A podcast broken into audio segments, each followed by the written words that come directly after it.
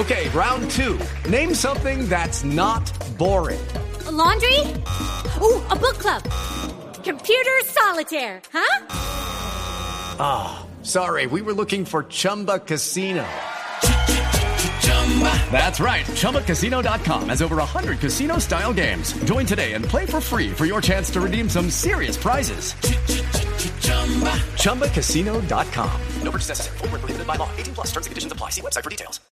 Por lo menos 500 inmigrantes cubanos continúan albergados en una pequeña bodega ubicada en Turbo, en el Urabá antioqueño. En pocas cantidades, los isleños han empezado a salir hacia la frontera con Panamá. Sin embargo, el drama continúa para muchos de ellos que, por temor y ante el cierre del paso fronterizo, han decidido no continuar su camino hacia los Estados Unidos. Regreso con usted, Jorge Iván, desde Medellín. Buenas tardes, Ricardo. Desde hace dos meses, un grupo importante de cubanos decidió quedarse en una bodega de Turbo. Su número ha aumentado a 500 y podrían ser más, ya que los turbeños han decidido alojarlos en sus casas, de acuerdo con Emelides Muñoz, secretario de gobierno del municipio. Las personas que viven en los alrededores le han facilitado sus patios y en algunos patios han organizado cambuts en los corredores, en los andenes de algunas, de algunas casas, incluso en algunas habitaciones de ciertas casas. El secretario confirmó que durante la última semana han empezado a salir de turbo los cubanos quienes siguen su recorrido hacia Panamá por Sapsurro y Capurganá, atravesando los peligros de la selva del Darién. En un promedio aproximado de 12 migrantes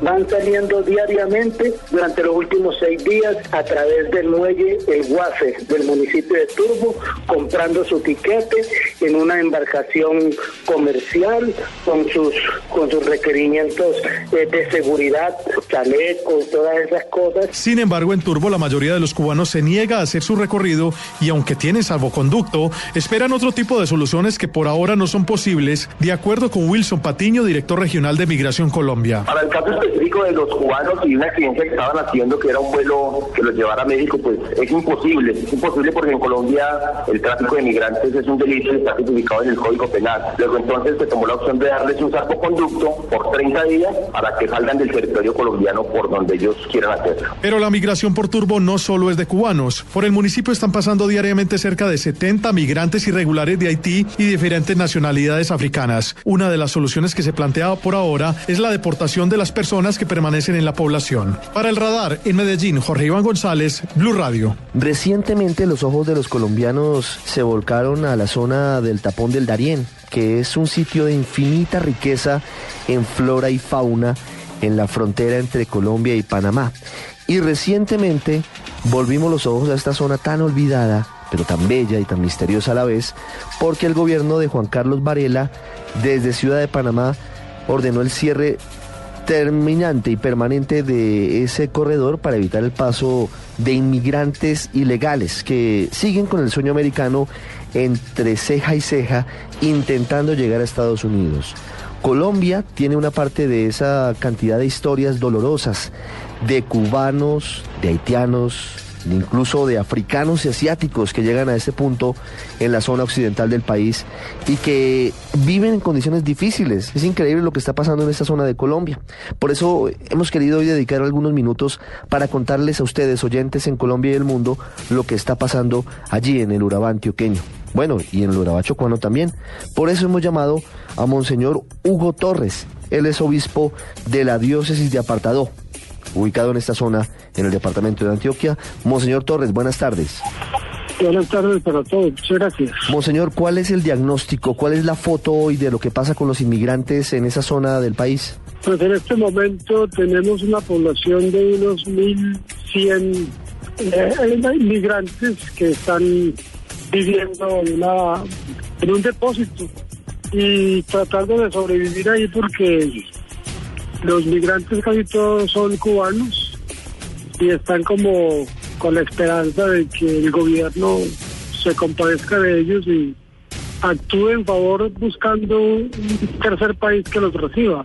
Ellos no se atreven a cruzar la frontera por todas las circunstancias adversas de la misma. Por eso están haciendo una especie de presión a ver si de pronto resulta de una respuesta positiva. Usted nos dice que son 1.100 migrantes. ¿De qué nacionalidades son? casi que todos, la mayoría son de Cuba. Por acá están pasando también continuamente muchos migrantes que vienen del Brasil, de nacionalidad haitiana, otros que son del África u otros continentes. Pero estas, estas personas últimas siguen el camino, no se quedan ahí estancadas. Monseñor, ¿y esas 1.100 personas, la mayoría cubanos, en dónde viven? ¿En qué municipio y en qué sitio? Están ubicados todos en una, aquí en Turbo, viven en una, afinados en una bodega que una familia un comerciante les prestó. Otros han alquilado casas y se han radicado en esas casas. Otros han alquilado carpas y viven ahí cerca al sitio de- del albergue. ¿Y el comerciante que les facilitó esa bodega les cobra dinero por el arriendo?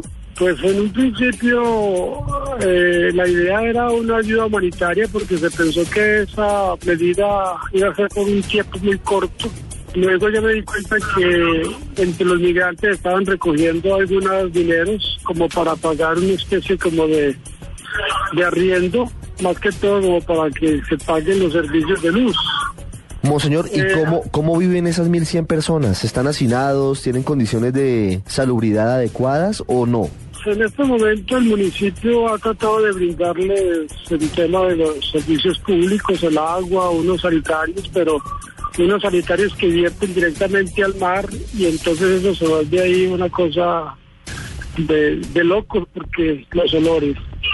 Todos los días les provee de agua y hay brigadas de salud por parte del hospital, entonces ha habido una asistencia más o menos pasable. Sin embargo, la situación es deplorable porque eh, tanta gente hay afinada y escasean los recursos, especialmente la comida. Si en un principio ellos podían comer las tres comidas en el día, ahora casi que se ven obligados a comer una sola. Mire, Monseñor, ¿y ellos están hacinados? Es decir, ¿viven de manera espaciosa o están muy, muy hacinados en esta bodega? Pues esa bodega es muy pequeña porque ahí cabrían bien, bien unas 300 personas, pero ya con tanta multitud eso es muy difícil. ¿Hay algún eh, plan del gobierno nacional que ustedes hayan visto, de la Cancillería o de Migración Colombia para atenderlos? Es decir, ¿hay alguna solución? La solución es ninguna.